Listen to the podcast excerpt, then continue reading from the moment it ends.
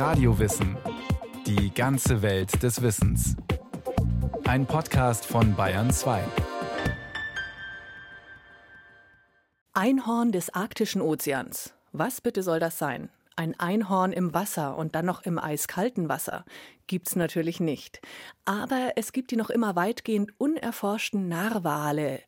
Die Narwalmännchen tragen ein beeindruckendes Horn, genauer einen langen Zahn, der aus dem Oberkiefer ragt. Nur wozu? Mechthild Müser hat sich mit diesen faszinierenden Meeressäugern beschäftigt.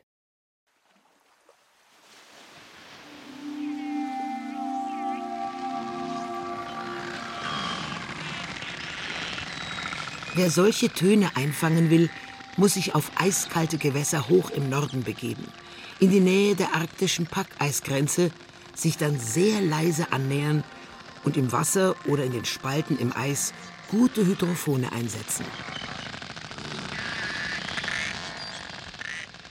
Ja, die Narwale, die sind ja kaum zu sehen. Die sind eben oft mitten im Eis, vor allem im Winter. Und man muss ja erstmal an die Narwale rankommen, wenn man jetzt visuell beobachten wollte. Man muss wissen, dass die Narwale die am weitesten nach Norden ziehenden und lebenden arktischen Säugetiere sind. Das heißt, wir haben hier eine Tierart vor uns, die auch im Winter nördlich des Polarkreises lebt und sich weitestgehend äh, in der Dunkelheit orientieren kann, auch in tieferen Meeresschichten, wo dann überhaupt gar kein Licht mehr ist, 200 bis 500 Meter, tauchen in den Regionen unter dem Eis, wo sie äh, Fische, Tintenfische, Krebstiere am Meeresboden suchen. Narwale sind äußerst scheue Wesen und nur vier bis fünf Meter lang. Die Männchen sind leicht zu erkennen. Aus ihrem linken Oberkiefer wächst ein einzelner zwei bis drei Meter langer Zahn, spitz wie ein Speer, spiralförmig gegen den Uhrzeigersinn gedreht und bis zu zehn Kilo schwer. Eine absolute Kuriosität im Kabinett der Naturerscheinungen.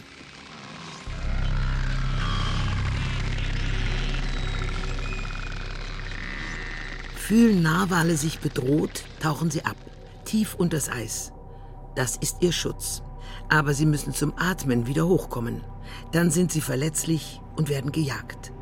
Von den viel größeren Orcas, von Eisbären und von Menschen.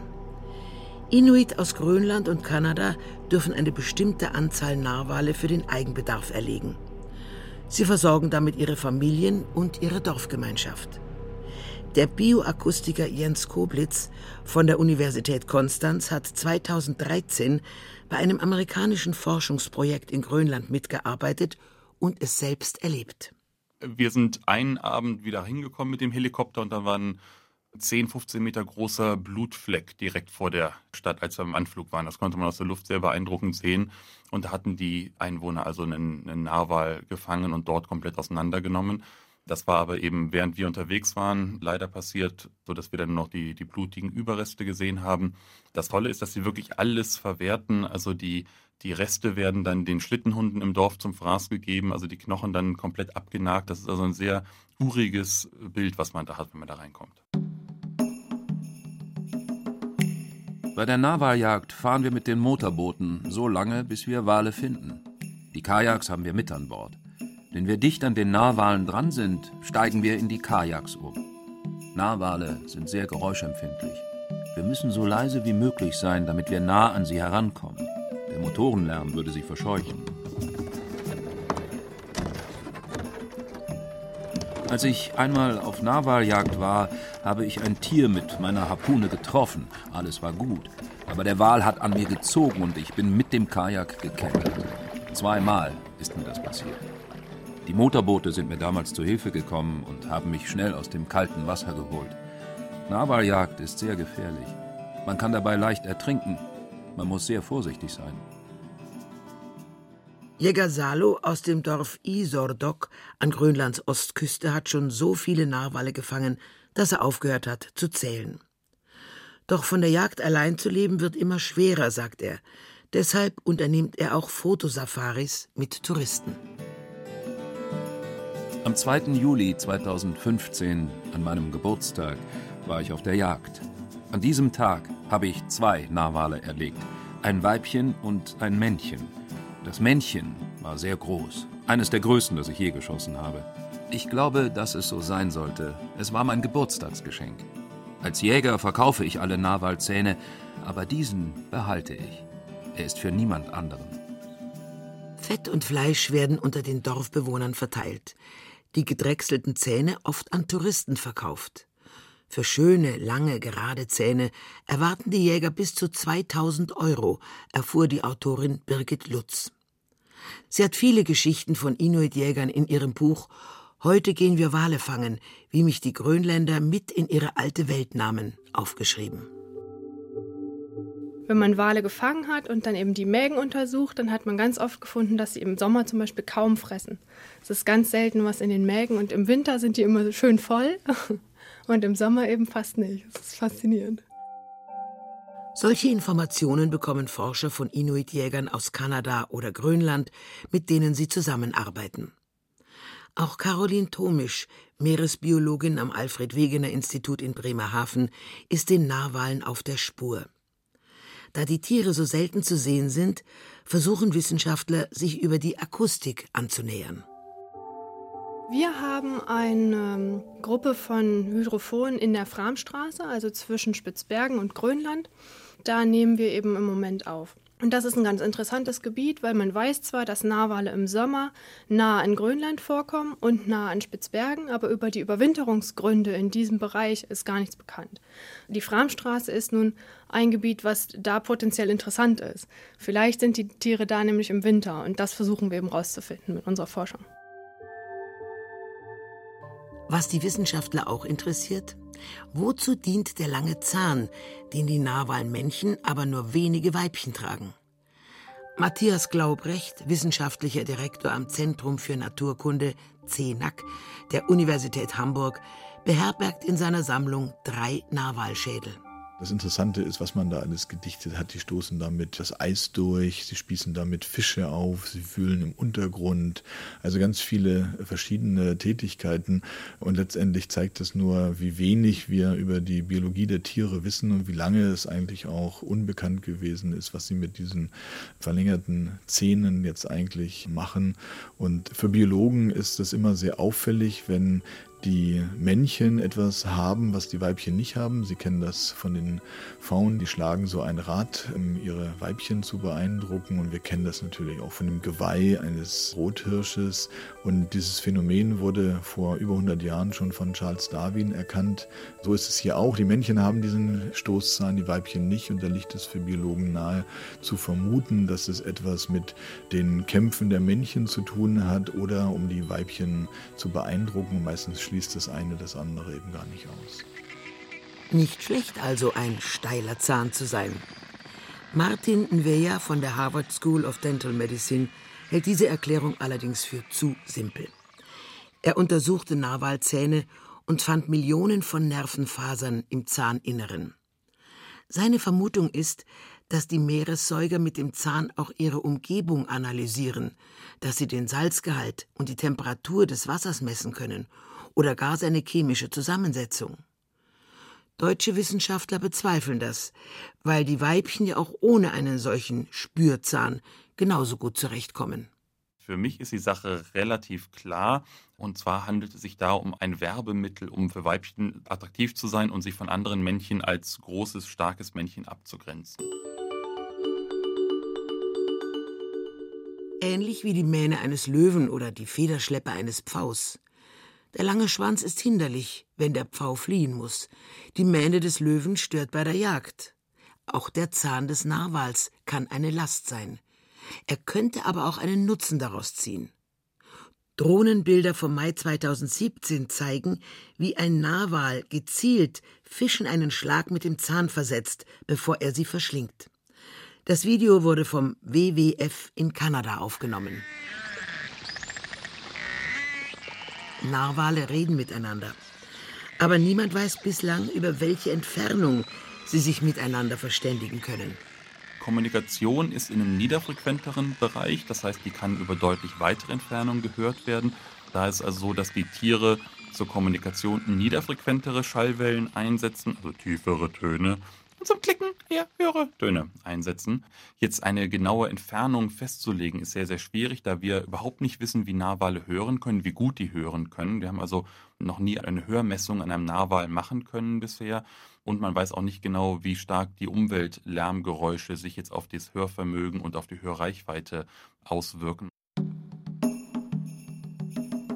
Drei Wochen lang lebte Bioakustiker Jens Koblitz, Inja Kornak, an der grönländischen Nordwestküste in einem Dorf mit nur 56 Einwohnern.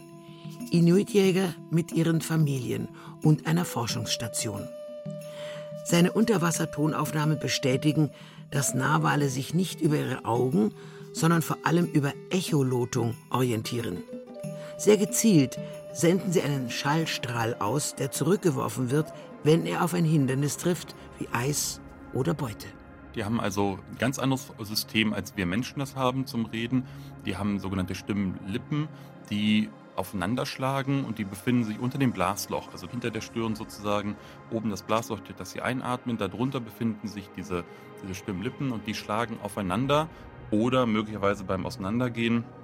Man weiß das noch nicht genau, wie die Schallwellen erzeugt werden, werden also so Klicks erzeugt und diese Klicks breiten sich dann im Kopf aus und vor allen Dingen durch ein Organ, die sogenannte Melone. Da werden die Schallwellen gebündelt. Das ist ein Fettkörper, also wirklich wie so ein Haufen Klumpen Fett, der unterschiedliche Dichte hat.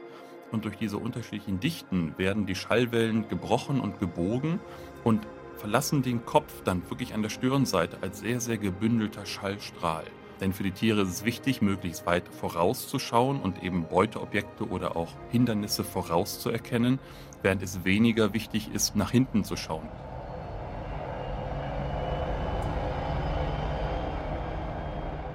Täglich sind die Wissenschaftler mit einem Helikopter auf der Suche nach Narwalen übers Eis geflogen, immer entlang von Spalten im Packeis.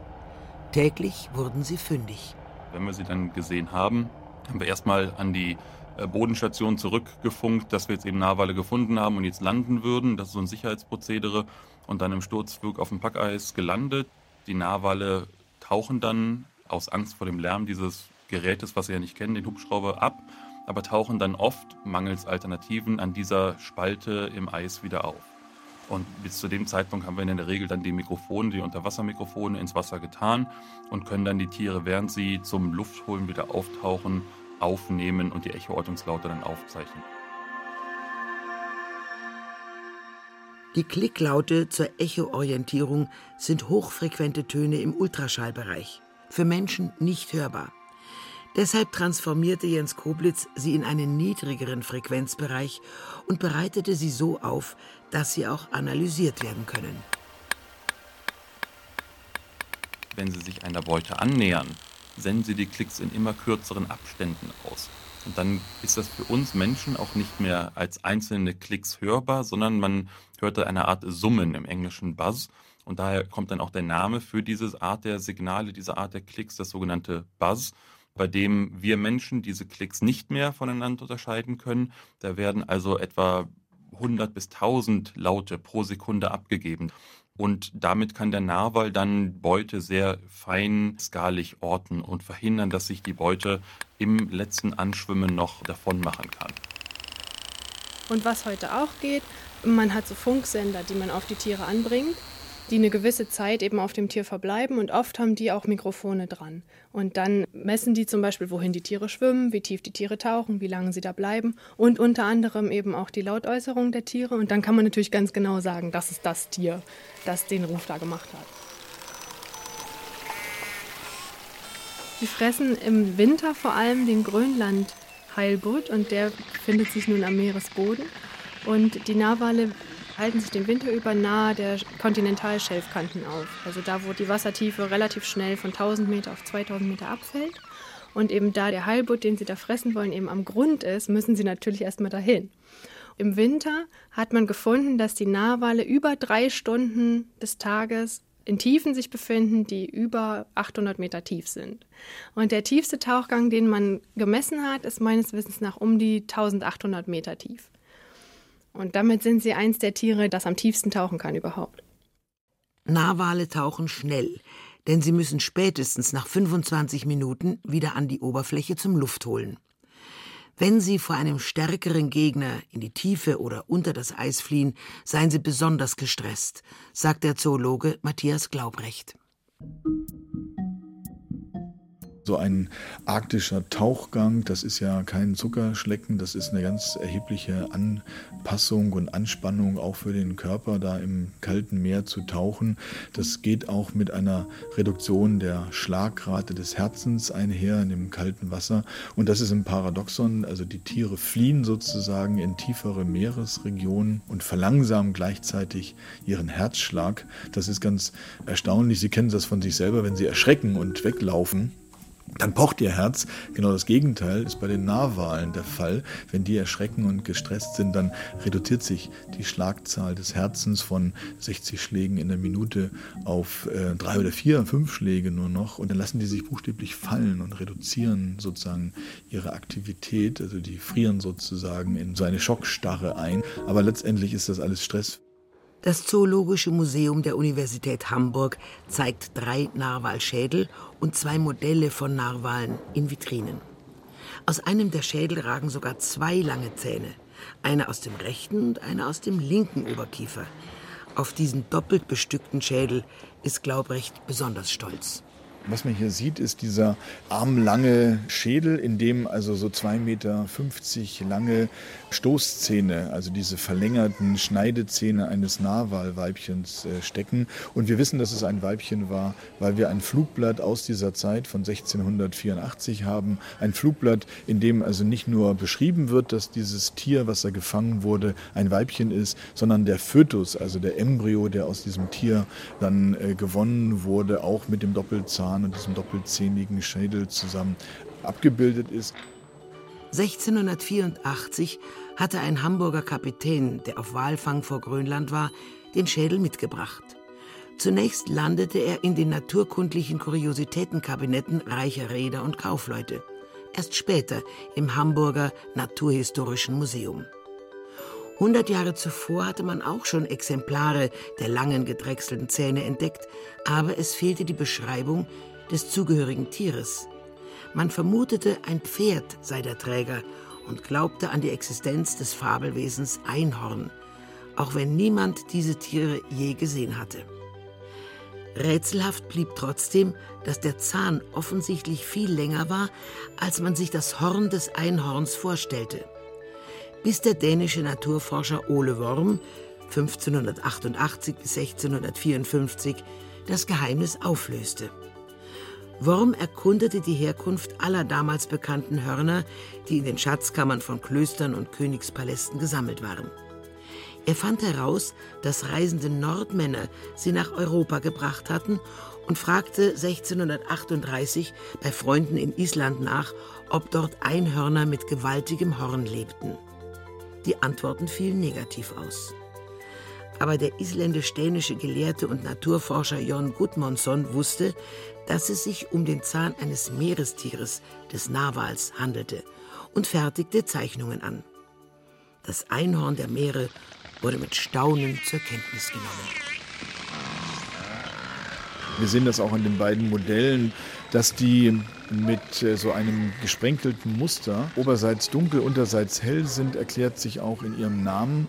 Der Name Narr ist das Wort der Einheimischen für Leiche, weil diese Tiere von ihrer Hautfärbung so aussahen, wie das Leichen, die längere Zeit im Wasser gelegen haben, Hautverfärbung hatten, sodass das wohl die ursprünglichen äh, Namensgeber daran erinnert haben muss. Ein eigenartiger Narwalname, der sich dadurch erklärt und mit der Zeichnung der Tiere zusammenhängt. Einer der zahnlosen Schädel in der Vitrine stammt von einem Weibchen, das 1736 bei Hamburg in der Elbe gestrandet ist. Nur selten verschlägt es Narwale so weit nach Süden. Es gab einzelne Strandungen in der Mündung der Themse und Sichtungen vor Schottland. Wie hoch der Bestand der Meeressäuger ist, lässt sich nur schätzen. Man sagte ungefähr 100.000 Tiere, die auf 10 bis 12 Unterpopulationen verteilt sind. Da gibt es einen gewissen Grad an Unsicherheit, weil gerade in den Gewässern, die nördlich von Russland sich befinden, da gibt es wenig Schätzung und Zählung auch. Aber in den anderen Populationen, gerade um Grönland und Kanada, Da hat man das ungefähr so geschätzt, dass es da einige größere Populationen gibt mit bis zu 35.000 Tieren und einige kleinere mit 10.000 Tieren, sodass man ungefähr auf 100.000 Tiere insgesamt kommt. Es gibt halt größere Populationen, also wie gesagt, dann zehntausende Tiere und die sind wiederum in kleinere Gruppen aufgesplittet. Also das können eben hunderte Tiere sein, die zusammenziehen, es können aber auch nur drei, vier, fünf sein, die da ihren Weg zusammen sich bahnen. Narwale sind soziale Tiere. Wie sie miteinander leben, wie sie sich paaren, wo ihre Kinderstube ist, all das liegt noch im Dunkeln. Man nimmt an, dass die Paarung stattfindet, während die Tiere noch sehr tief im Eis sind, also ungefähr im April.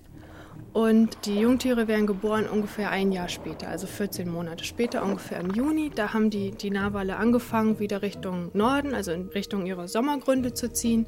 Dann werden die Jungen geboren und die werden ein bis zwei Jahre gesäugt. Und ungefähr alle drei Jahre bekommt ein Weibchen neue Junge.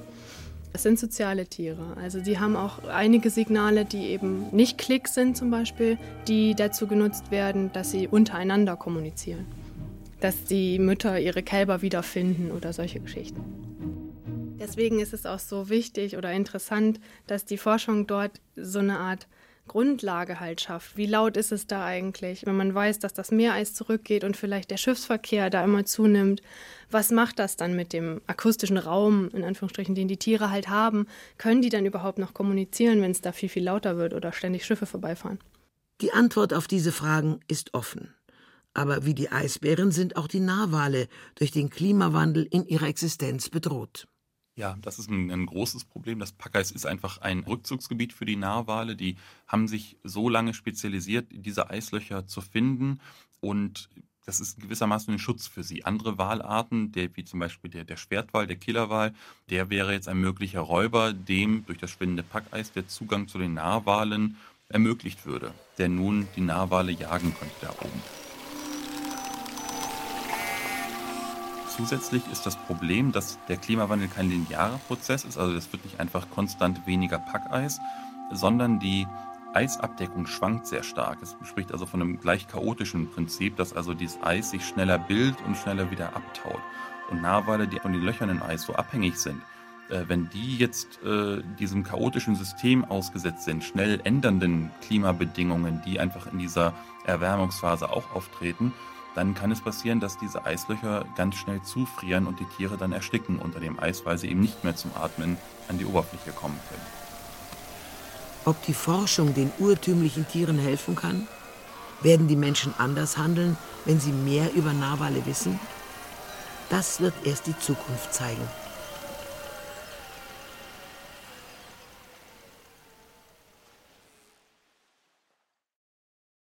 Das war ein weiterer Radiowissen-Podcast aus der Welt der Tiere. Mechthild Müser berichtete über die noch immer rätselhaften Narwale. Regie führte Susi Weichselbaumer. In der Technik war Roland Böhm. Es sprachen Christiane Blumhoff und Thomas Leubel. Redaktion Bernhard Kastner